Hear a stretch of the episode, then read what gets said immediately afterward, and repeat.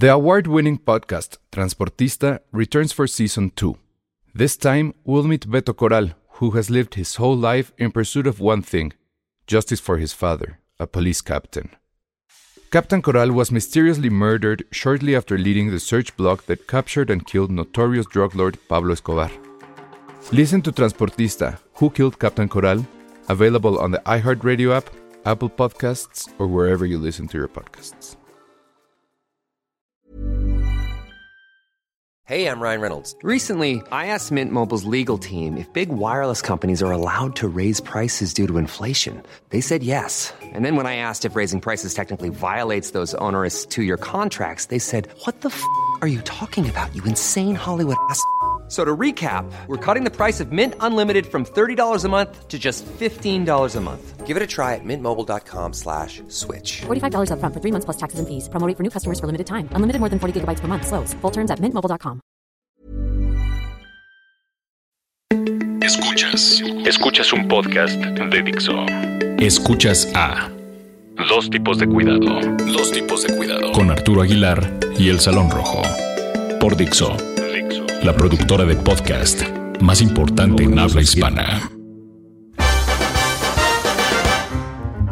Bienvenidos a esto que es Dos Tipos de Cuidado, el programa de cine en Dixo. Y eh, a continuación, Arturo Aguilar nos va a hacer su mejor imitación de los huevo cartoons. ¡Vas! ¡Ah! es así de. ¡Ay, amiguitos, ¿cómo están? Este, los vamos a alborear bien chistosos. ¿Quién hace las voces acá? Porque además se No supone que, que, que el Ay, atractivo carnalito. de este tipo. ¿Qué pasó, carnalito? ¿Qué pasó?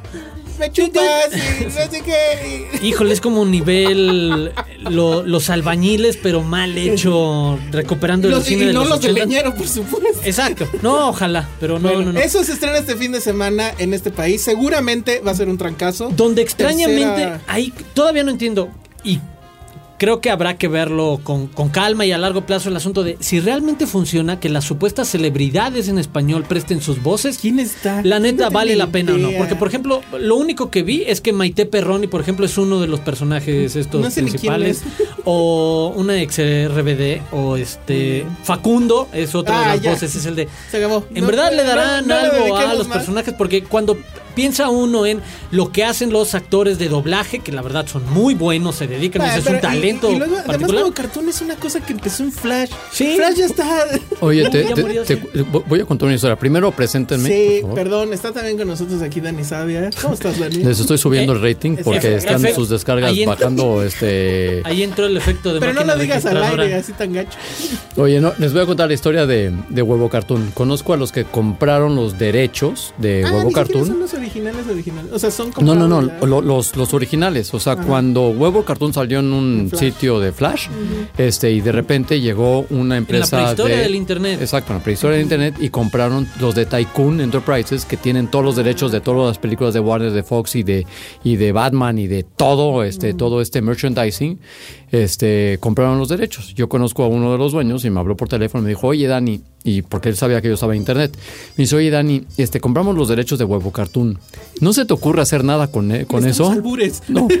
Le Y digo, sabemos que eres bueno. Eran Pero- unos sketches de tres minutos. o sea, me atreví a decirle, Elías, neta no, ¿eh? No, no veo qué pueden hacer con eso de huevo cartoon. Corte A, hacen la primera película y, y rompen todos los pinches récords. Y está en, una, está en ¿No el top sientes 10 un de... poco, O sea, cada Ah, vez que lo veo le, ¿no te le- bajo, bajo la mirada, así bajo la mirada porque, en serio, pero ahorita creo Es que uno de los fenómenos de taquilla del país. ellos revendieron los derechos y son los que hicieron esta última película, no sé ni cómo se llama. Este, un gallo con muchos huevos. Exacto, esa creo que ya no es de ellos. Bienvenidos a la fiebre de la saga y el No, pero digo, es la contribución sí. del cine mexicano al cine de verano, que pues ya se acabó. Y de pero seguramente, además, seguramente va a junto. romper este. Miren, si Cuatro Fantásticos sigue, lleva dos semanas en primer lugar en la taquilla. Exacto. Con eso. Excelente. Y entonces ante la Eso sequía. lo aclara todo, exacto, es Exacto. el de. Y entonces, ante la sequía de cosas que ir a ver al cine, por lo menos a la cartelera comercial. Lo prometimos en la emisión anterior. Exacto, eh, pues como siempre volteamos la mirada hacia el streaming y hacia las otras opciones eh, pues en internet, en este caso Netflix, y creo que es pertinente hablar ya de eh, Club de Cuervos, la primera serie en español producida por Netflix Así para es. su plataforma en exclusiva, evidentemente. Y que pues tiene este tema de que la dirige eh, Gaza Lasraki. Ustedes seguramente lo reconocen o, o- o lo recuerdan por eh, Nosotros los Nobles, la película que hace dos años Sí. quedó en segundo lugar de la más taquillera en México, pero rompiendo el récord. No, en su momento rompió todos Eh, los récords y después y vino haber. Derbez, vino Derbez ¿no? y, la- y Le le, hizo que, partió su madre. que quedara poco, que, le- que disfrutara muy poco tiempo ese privilegio, pero en su momento sí rompió completamente. Pero aparte una de las cosas que hizo Nosotros los Nobles es que fue un estreno masivo de muchas salas. Creo que llegó hasta 850 salas Sí. y era la primera vez en la historia que una película mexicana llegaba No, a nivel salas. industria creo que esa es la parte importante, es el de la producción involucrada y en este caso la distribuidora, productora Warner Brothers hizo la chamba completa de si ya le, le metiste el varo, estrénala como tal, como un gran estreno Como y no como el típico 80 copias al cine nacional que es el y promedio. Creo que para justamente para hablar de, de los cuervos eh, convendría rápidamente hacer un repaso de qué les pareció a ustedes dos la película de nosotros los nobles. Vas, Dani. No, Ah, primero, primero. primero Ah, Arturo, Sí, por primero sí. Arturo. Me estoy, me Mira, estoy no- cubriendo. No, no, me desagrada. Creo que es un buen ejercicio de, adapta- de adaptación porque hay que tomar en cuenta que se trata de una adaptación del Gran Calavera, la primera, la segunda película, técnicamente la segunda película que hace Luis Buñuel al llegar a México, el primer trancazo. que fue un porque- trabajo casi de por encargo, encargo. para- porque Fernando Soler no podía dirigir y Exacto. protagonizarla. Y por eso fue contratado eh, Luis Buñuel, quien eficientemente dirige una buena ¿Guión de comedia. quién fue? Eh, ay, ahorita no me acuerdo, pero ¿Quién? es de un El guion, tercero. guion de... Ah, ahorita te digo. Y el asunto ahí creo era lo atractivo de ver en ese contexto social, finales de los 30, más bien principios de los 40, el cambio que se daba en México alrededor de la figura de- del hombre y cómo era el papá el que de repente en una cuestión de excesos, la familia era la que trataba de engañarlo para despertarlo a, oye, ¿sabes qué? Sí, sabemos que eres un viudo y de repente te entregaste al juego y a los vicios y demás.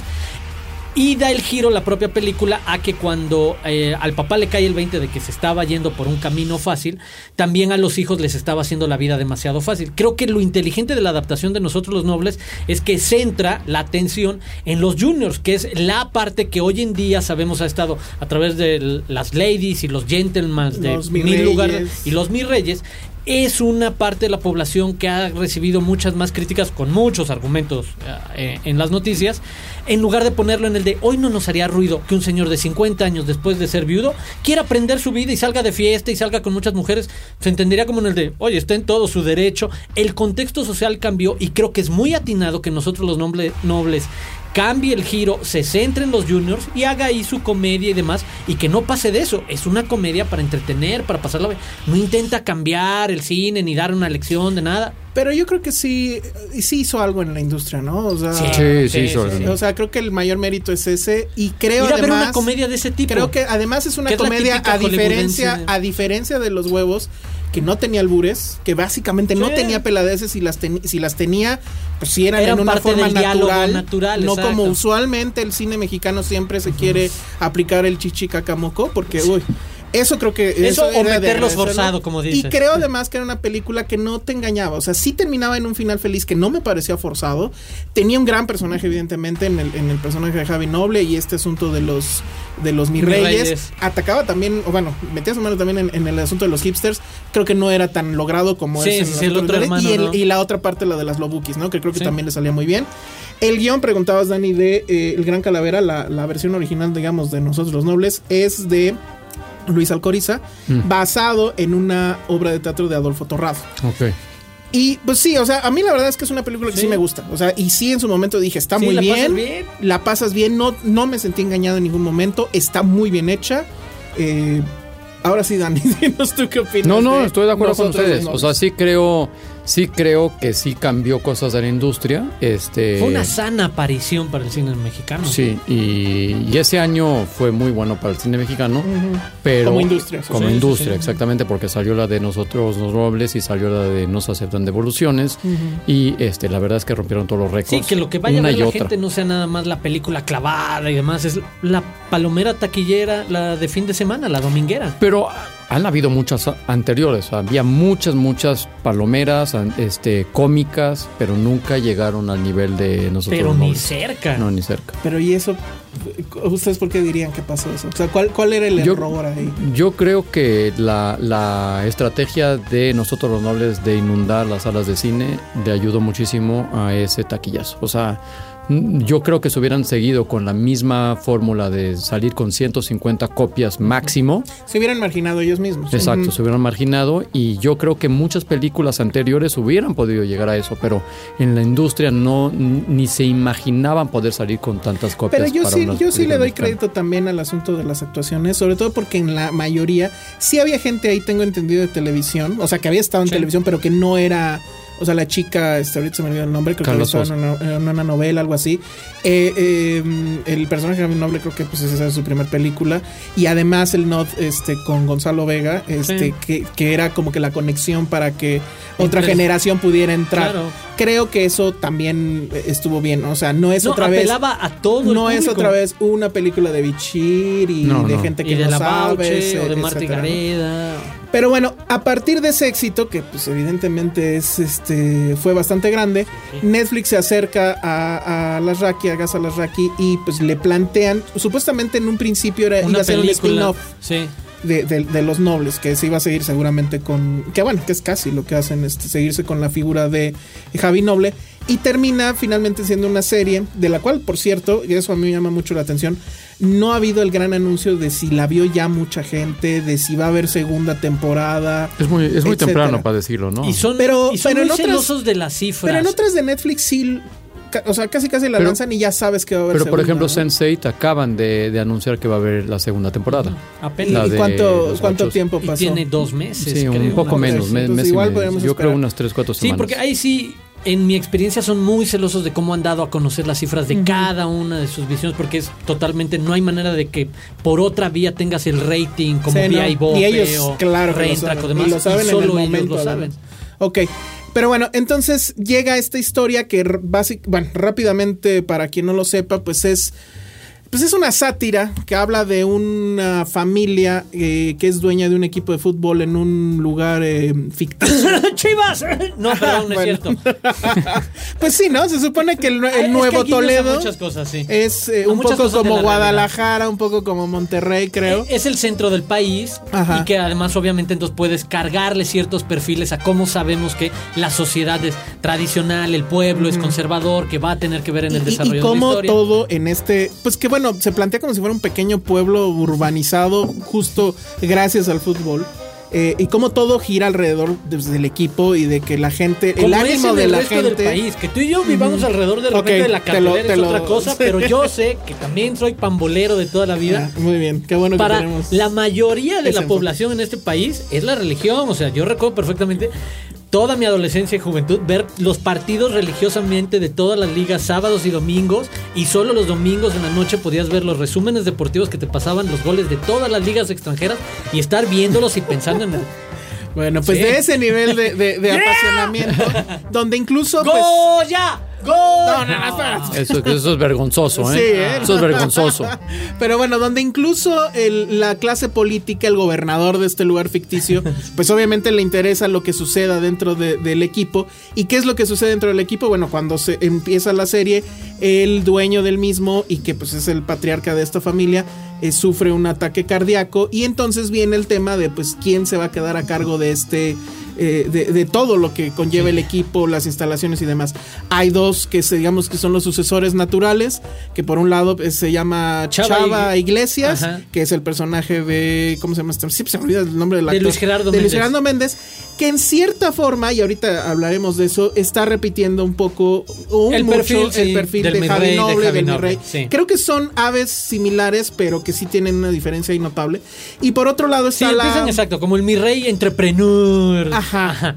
Y luego está eh, la hermana, que es... esta- Isabel Iglesias, Mariana Isabel Iglesias, Treviño. Mariana Treviño, que ella, a diferencia de su hermano, sí es una persona centrada, preparada, que ha estudiado, que se ha preparado para ese momento. Sí. Y ahí va a venir Pero que como también que se el le van primer- las cabras al monte porque emocionalmente está dañada. la Al mujer, final, ¿eh? el que los equipos se llamen cuervos, pues no es este, gratuito, gratuito, evidentemente sí. está hablando de la propia familia. Y bueno, pues básicamente la serie va a ir de eso, ¿no? En un primer este, decisión completamente machista, pues dicen, bueno, pues esto es un equipo de fútbol, no lo puede manejar una mujer. Y le dan el control a, a este junior, a este mi rey.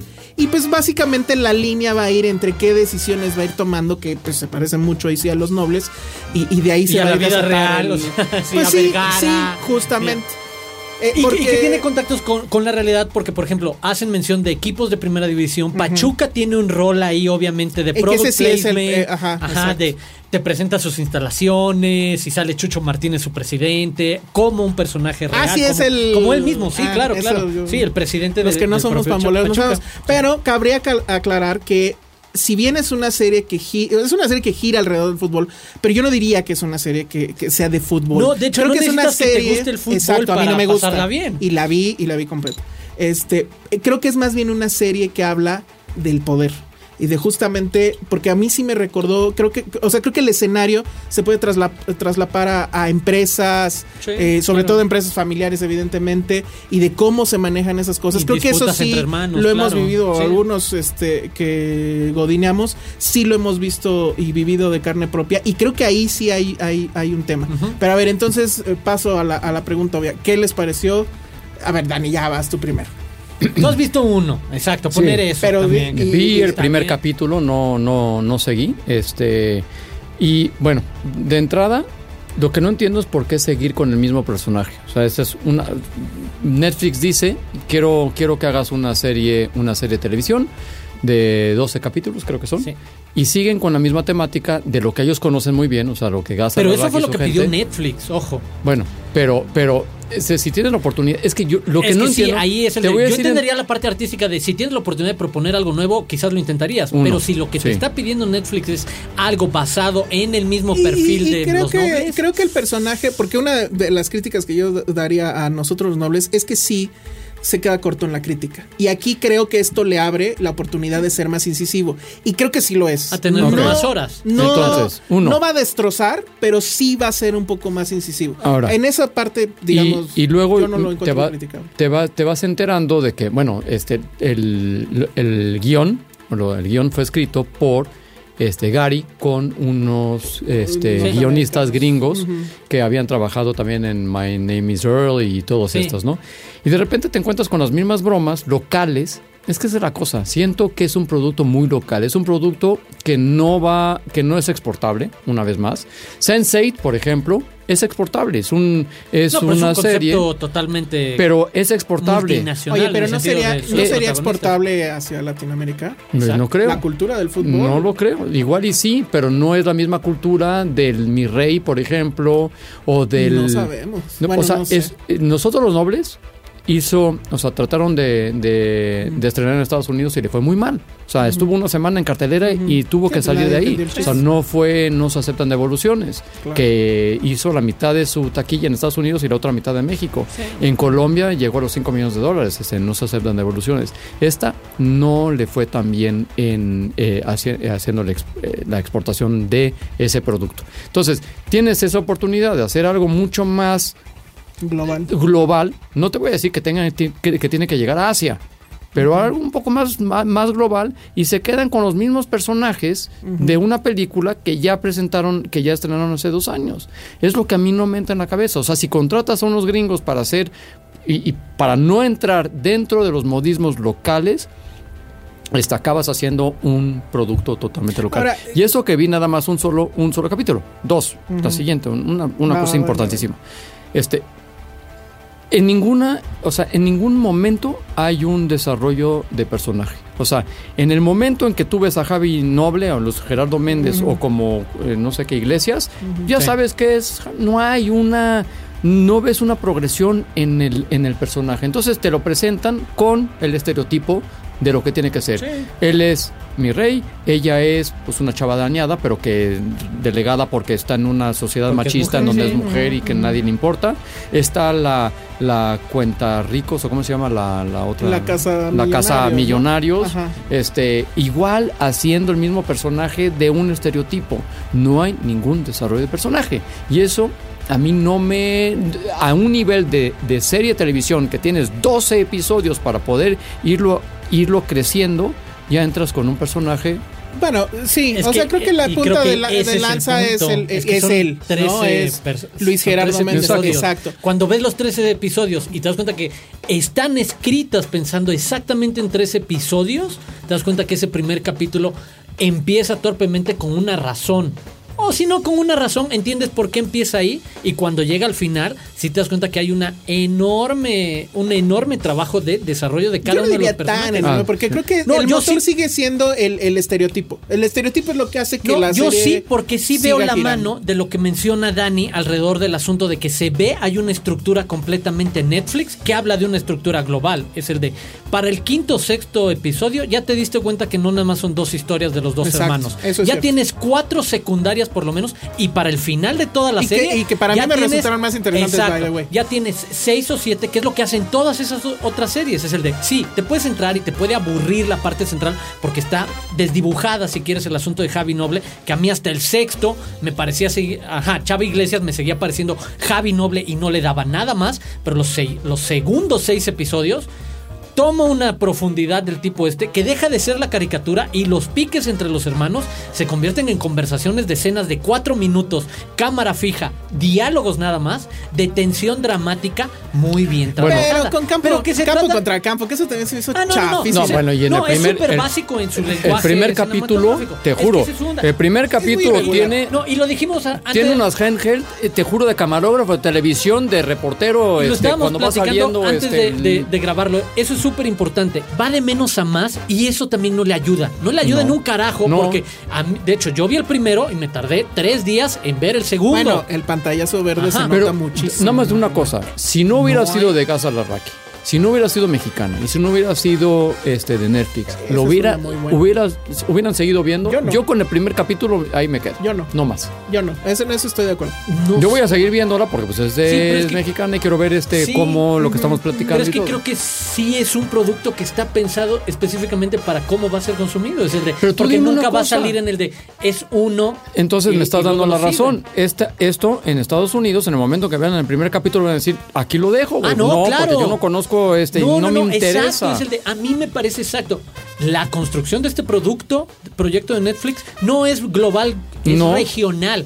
De Ni hecho, ah, regional, es mexicano, mexicano. No, yo sí le Ahora, pongo mexicano, latinoamericano, sí cuaja. Me llama mucho- Porque los lugares comunes de los futbolistas que retrata, Sí, el futbolista sí argentino, el Bueno. capitán, el brasileño, y que tienes además al español, y, y a- ojo, Bueno, en Brasil, espérame, vamos y a ver, además ¿no? no traes actores mexicanos, que normalmente es el asunto de ponme un actor mexicano que tenga acento de otro lugar. No, No, no, no. Ah. traes argentinos y traes brasileños Oh, y traes bueno, españoles. no, no, no, para, no, cabrón ojo, eso. Para hacer, no, para hacer las cosas bien, punto. Pero bien, es una cámara fija o con una grúa, este, y no una handheld de camarógrafo Es que- de es televisión. Tiene- que eso es tiene- en la primera, en, la, en el primer episodio tiene Tiene, muchas. tiene tiene valores de producción bien irregulares. O sea, Ok. hay, hay Pero eso es momentos- normal. Pero, también. pero a mí se me hace muy raro porque de repente, ok, es el handheld, que yo no creo, a lo mejor sí quería emular el tema televisión porque estás pensando en que son las cámaras de televisión que están en el fútbol, etcétera. No, no, no, pero eso Pero- es, una, es una escena de que no tiene nada que ver con, con el camarógrafo de O sea, es una escena donde van saliendo ellos dos de la cosa con de herencia, con el abogado. Ajá. Ah, claro. Que era, la va y que de repente va abriendo, va, y ves, o sea, sientes al camarógrafo, no sé si Sí, es caminando. y si, y si Sarfati, que fue el director de fotografía, que dijo yo me la he hecho, pero en chinga porque se nos está yendo la luz, entonces tenemos que sacar Sí, esto en una sola, en una sola toma, porque si no, se nos va a ir. Y, y está el tema del Sí. pantallazo verde que se nota. Y de repente hay unos De despliegues. vacías. Y, hay, y de repente hay el despliegue este enorme. Hay una escena ya por ahí del tercer capítulo donde hacen esto del- de que la cámara está girando alrededor del Ah, personaje. Muy a lo Michael Bay. Sí. Y me saca mucho de onda que tenga eso, que dices, bueno, se ve cool, no sirve de nada en realidad, Exacto, se ve es- cool. Y que las conversaciones que tú dices, que efectivamente los diálogos están muy bien escritos, las resuelves Sí, con un campo contra campo. Exacto, súper dices, ah, carajo. Sí, o sea, groseramente en, la- en la zona bermaniana, güey. Es así como el de, ¿en serio? ¿Nada más vamos a dejar la discusión escuchada, punto? Yo creo que eso es debido a dos cosas. La primera es este es pues, lo que yo sé es que sí se gastaron una muy buena parte del presupuesto total que tenían de Netflix para este con para pagarle a los a los guionistas. O sea, sí se llevaron como un 70%, casi casi de de, o sea, más bien un chorro de lana. No, es este, para pagar eso, para tener un guion bastante cerrado. Y la otra, siento que también están pecando de primerizos, es la verdad. O sea, hacer una película no es lo mismo que hacer una serie de televisión. O sea, si tú ves la serie de televisión, este, si tú ves Breaking Bad, por ejemplo, pues, este, que aporta muchísimo a la cinematografía, pues está bien pensado, está muy bien hecho y no es cuestión de lana en este caso, porque sí tenían la lana para hacerlo. Pero ellos destinaron Ahora, y este. Entonces ya no tenían la lana para hacerlo. pero tenían a- para la preproducción. No, lo que quiero decir es que para no, no. no es de primerizo porque no no trataron de mantener en los niveles de producción que tenían que haber mantenido para una serie de Y Netflix. es curioso porque, bueno, en Sense8, eh, bueno, es, digamos, esa sí es una serie de autor. Todos los capítulos son de. son dirigidos por los Wachowski. Sí, ¿todos? creo que sí, todos, todos. Porque eso es medianamente raro en las series gringas. O sea, usualmente el tono lo dan los primeros directores, como Sí. por ejemplo, este. Bueno, ¿cómo True? Detective, por ejemplo, fueron la primera temporada Cary fueron todas sí. por, por Todos Cary fueron. Fukunaga, Ah, todas. es que eso todos. se me hace como que La raro, segunda no. aquí- Pero Este, es que mm, esa es la nueva generación. La anterior, la de los Sopranos y The War y demás, tenía ese doble juego. El Bueno, frontrunner show- ponía el showrunner el showrunner. Y de ahí tenías directores que eran muy eficientes y luego se convirtieron en Boardwalk directores Empire, de- el primer episodio lo dirigió Martin, Martin Scorsese. Scorsese, Y a todos los demás fueron este No, Van fíjate, Patten. Es bueno, que menciones eso, porque curiosamente con el poco dinero que se quedaron para la parte de producción y resolverlo, es muy curioso cómo lo planean, porque las- los primeros episodios es muy torpe el uso de esos recursos exacto. de valores de producción. A mí me sacaba de onda en el asunto de el, el estadio se ve vacío, o sea, me, me doy cuenta que juntaste a 30 personas, pero 40 metros atrás ya está vacío todo el estadio. Pero a partir del quinto, sexto, de repente ya no comete esas torpezas y es mucho más sólido en cómo utiliza esos Bueno, efectos. Es otra otra explicación raro. podría ser que en los primeros episodios, es que no sé cuál fue el rol de, de filmación, pero los primeros episodios probablemente empezaron así en orden cronológico, los primeros no agarraron la onda y ya Y por el cuarto quinto ya lo agarraron.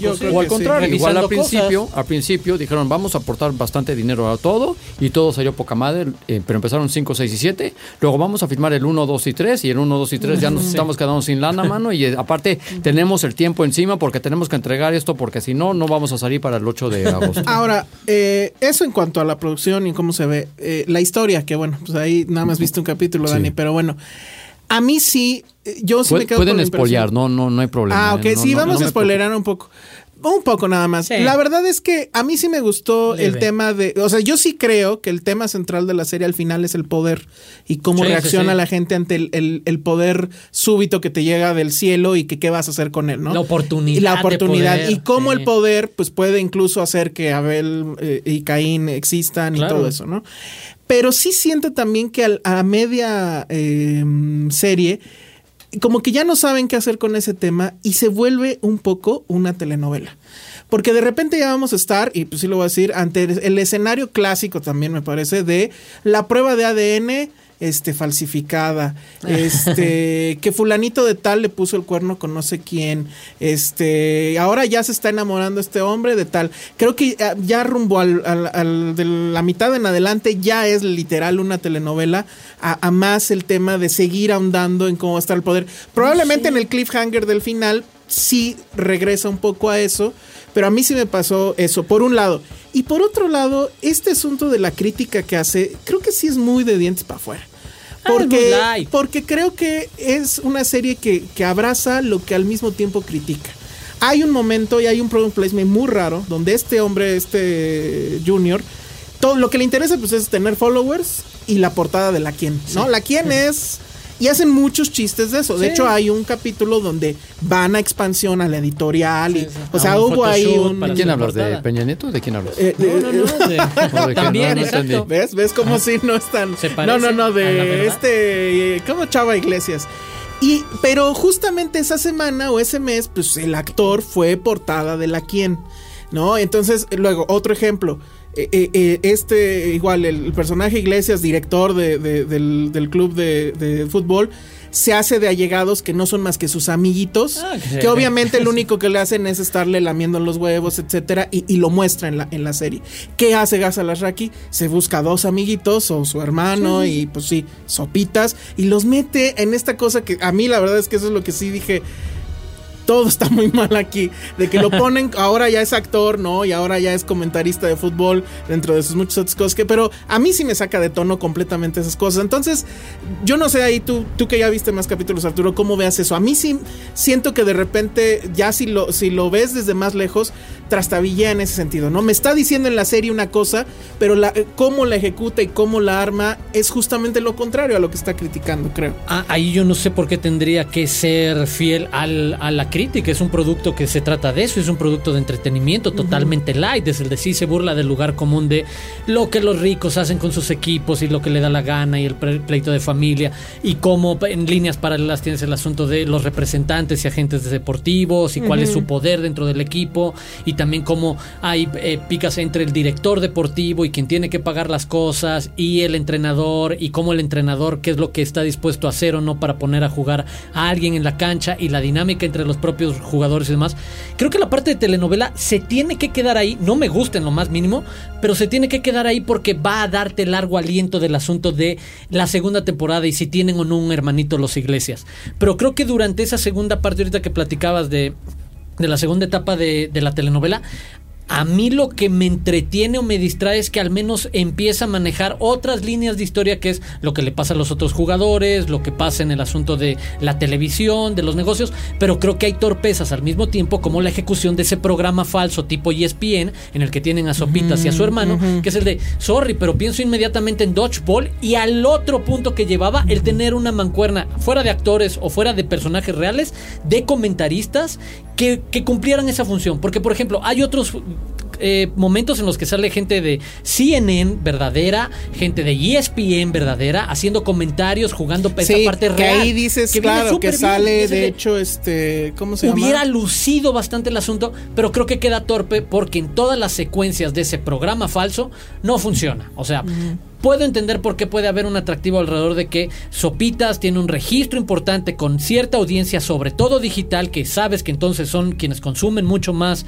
Netflix, a que pueda aparecer ahí, pero no tiene una razón o peso a la hora de que lo ves ejecutándolo, porque por mucho que sé, por ejemplo, que al tipo le encanta el fútbol, una cosa es muy distinta cuando escuchas a Alvarito Morales platicar en el noticiero de ESPN Claro. con emoción la jugada y el remate y preguntarle a alguien. Y eso lo pierde en esta parte de Club de Cuervos que es una parte importante para esa parte de fútbol. En el de, "Güey, los per- no se parecen nada a José Ramón Fernández y su banda cuando se sientan en un programa. Y eso y la verdad, rompe. perdón, pero sí se ven en los primeros, como que ya en los últimos le agarran la onda. No, es eso sí no levanta. En los primeros En general, muchas están- cosas para mí sí de mejoran, repente, ese no. De repente, incluso hasta esos dos, o sea, los disque comentaristas, de repente como que van a romper la cuarta pared. O sea, hay un momento en el que uno de ellos como que voltea a ver al, al director como diciendo, Sí. lo hice bien.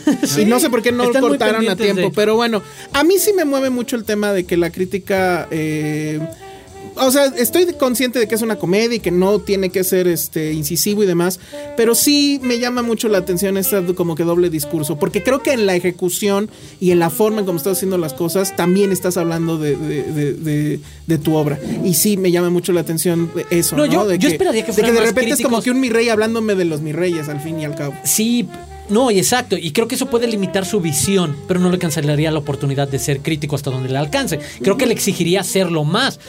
A- apoyarse en los casos reales que hemos visto de Veracruz, Chivas, Monterrey, problemas en América, e incorporar esos guiños a la historia y meterlos más ahí. Es el de, "Güey, esto tiene que ver con lo que sabemos de le dieron dinero y el, ca- el cuau o eh, el Piojo Herrera anunciando en comerciales cosas. Eso me gustaría que, que, que Ok. mostrara. Ahora, y ya para terminar por lo menos de parte, porque creo que se Sí. nos estamos medio Que ya acabando. fue, por eso. Este, yo decir, yo digamos que las series siempre las divido como que en dos tipos, ¿no? Las, las series que sí te exigen el respeto de verlas este, eh, en tu sala, sentarte, no estar haciendo otra cosa. Esta, la verdad, yo sí lo, lo digo, era una de esas series que ves este, mientras desayunas, la ves en el celular. Es que me llama la atención este, que tú hayas etcétera, dicho ¿no? que no la has visto completa. O sea, ¿no la viste completa? No, no, ya, ya, ya la vi completa. Ah, porque, En el- en- sí. porque tú, ah, No, en el decías- episodio ah, ya. pasado todavía no la terminaba Ok. de ver. O sea, en el, en el podcast pasado todavía no la terminaba de ver, pero ya la, la vi completa, pero la vi así. O sea, Es en lo que desayunas, este. Pues en lo que entras a la junta, la neta. No, Es que la tampoco. verdad- o sea, la vi en el celular, yo creo el decir una cosa. 50%. No le pongo la atención como a otras, o sea, porque Exacto. no te requiere la atención como Exacto. otras. Y en ese sí sentido, y en esa cancha, para, Pero para es que- eso. Creo que está bien, es un buen Va, divertimento. está bien. Tan, tan. Pero es una, o sea, tenía otra vez, eh, es que es duro claro, lo que voy a decir, pero ahorita la competencia en series de televisión ya no es, está- es férrea, Ah, claro. férrea, te estás enfrentando a Game of Thrones. Obviamente, este, van a decir, sí, pero es cuestión de dinero. Bueno, aquí hay dinero. No es de que, no es de que no haya dinero, no es de que es una cosa casera. Es Netflix que le da dinero a una serie de televisión y otra vez, no estamos compitiendo con Game of Thrones, no estamos compitiendo con The Wire, no estamos compitiendo con ninguna de esas series de Pero no está televisión. en ese mismo rango. Pero tiene que No, estar. pero están en la plataforma. Es, O sea, que en tiene ese plataforma, Sí, pero no tienen el mismo mi- no entiendo el punto pero Tiene no tienen que el mismo estar- nivel de producción el, el pero mismo la misma debería de tenerlo. Tienen, en- en- tienen la misma lana. no la misma misma ni de broma y hagamos un programa especial así es en verdad la misma lana Game of Thrones un capítulo contra acá por supuesto que no. Ah, a no, me por supuesto que no, de- pero de Game of acuerdo a Thrones. lo que tienen, No, pero espérame. que lo ofrezcan. Vamos a decir que te dan la lana para hacer un Game of Thrones este, en México. No hay manera que compitan con, con Game of Thrones de HBO. No hay manera. pero eso, Ah, a eso voy. O sea, tenemos esa oportunidad, o tenían la oportunidad de hacer una serie, uno, uno que fuera exportable, uno que fuera realmente adictiva y, y que sea una serie de que no quieres perderte un solo capítulo y que estás esperando el siguiente y que estás con spoilers, no echen spoilers. Aquí es, vamos a verla porque pues, vamos a verla, la verdad. Bueno, y sí, vamos pues, a verla. el tema de es A mí mexicano sí llama la atención. No me eso. molesta nada que me los spoileres. No me molesta nada. no. O sea, y me- a mí, por ejemplo, no me molestó verlo en el celular, que eso no se lo haría a Mad Men. Por ejemplo, cabrón. ni a Breaking no, Bad. exacto pero no pero O sea, no exacto cabrón. creo que son peras y manzanas en verdad Pero es que, no lo son, esa es la cosa, no son peras y manzanas. Sí, no, sí. Estás, Su estás- intención- ten- tendrías que estar compitiendo al mismo nivel. Lo siento. Su intención- Porque tú tienes ahorita acceso a todo el cine, a todas estas series de televisión y es lo que tú regresas a tu casa a ver. En este Sí. caso no regresas a ver este club, este, ¿cómo se llama? Club, de, de Cuervos. Cuervos. No regresas a ver Club de Cuervos. Bueno, Pues sí. habrá que ver. Y Mm. creo que ahí hay, eh, eh, en, en la próxima, en el próximo podcast, este, vamos a hablar de otra serie que ahí no sé si la producción sea tal cual latinoamericana, pero por lo menos el director sí lo es, este, Cartel. José Padilla, Narcos. con Narcos. Narcos. Que eh, la verdad, bueno, ya yo ya vi los dos primeros capítulos y qué diferencia. Evidentemente ahí sí, esa serie sí va a meritar que te sientes en el sillón, la veas en el televisor más grande de tu sala, etcétera. Y es, ¿Viste Kimmy Schmidt? No, no lo vi. Ahí está, es lo mismo. En el registro Netflix, con toda la producción Tina Fey detrás, es lo mismo que Club de Pero Cuervos. eso, Se mueve en otro sentido. Sí, es- pero ahí es un sitcom. Ajá, exacto. Es un este- sitcom este tipo 30 Rock. ¿no? No, no, no. no, pero es que No. Neto Club de Cuervos me van a decir que está en el registro de No, intención no. de Mad Men. No, no, no. Pero tampoco es un sitcom. Bueno, O sea, a ver. Espérame. Mucho más, infinitamente más. Déjate de eso. Hacia aquí, Curb Your sí. Enthusiasm es la de Larry David. Ajá. Tiene cero presupuesto. Cero. Sí, pero tiene a Larry David, cama. O sea, a, a eso voy. Justement a eso Sí, voy. pero exacto, es otro tipo de comedia, neto. Es el de no está tratando de entretener a las masas. Es como decir, ¿por qué Louis, K- Louis C.K. no es el más popular del planeta? Ah, gracias, nos escuchamos la próxima semana. Gracias por descargar dos tipos de cuidado. Ah, ya cerró la conversación. Bueno, no, la verdad es que, eh, o sea, yo estaría, la verdad, eh, en, en el muy cómodo punto intermedio de...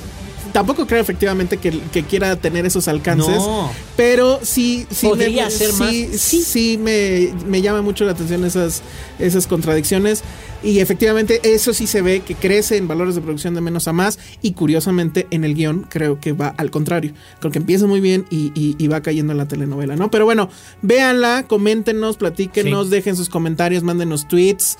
¿Cuáles son sus tweets, Dani Sadia? Arroba Dani. Arroba Aguilar Arturo. Y arroba el Salón Rojo. Nos escuchamos en el próximo capítulo de Dos Tipos de Cuidado. Bye. Adiós.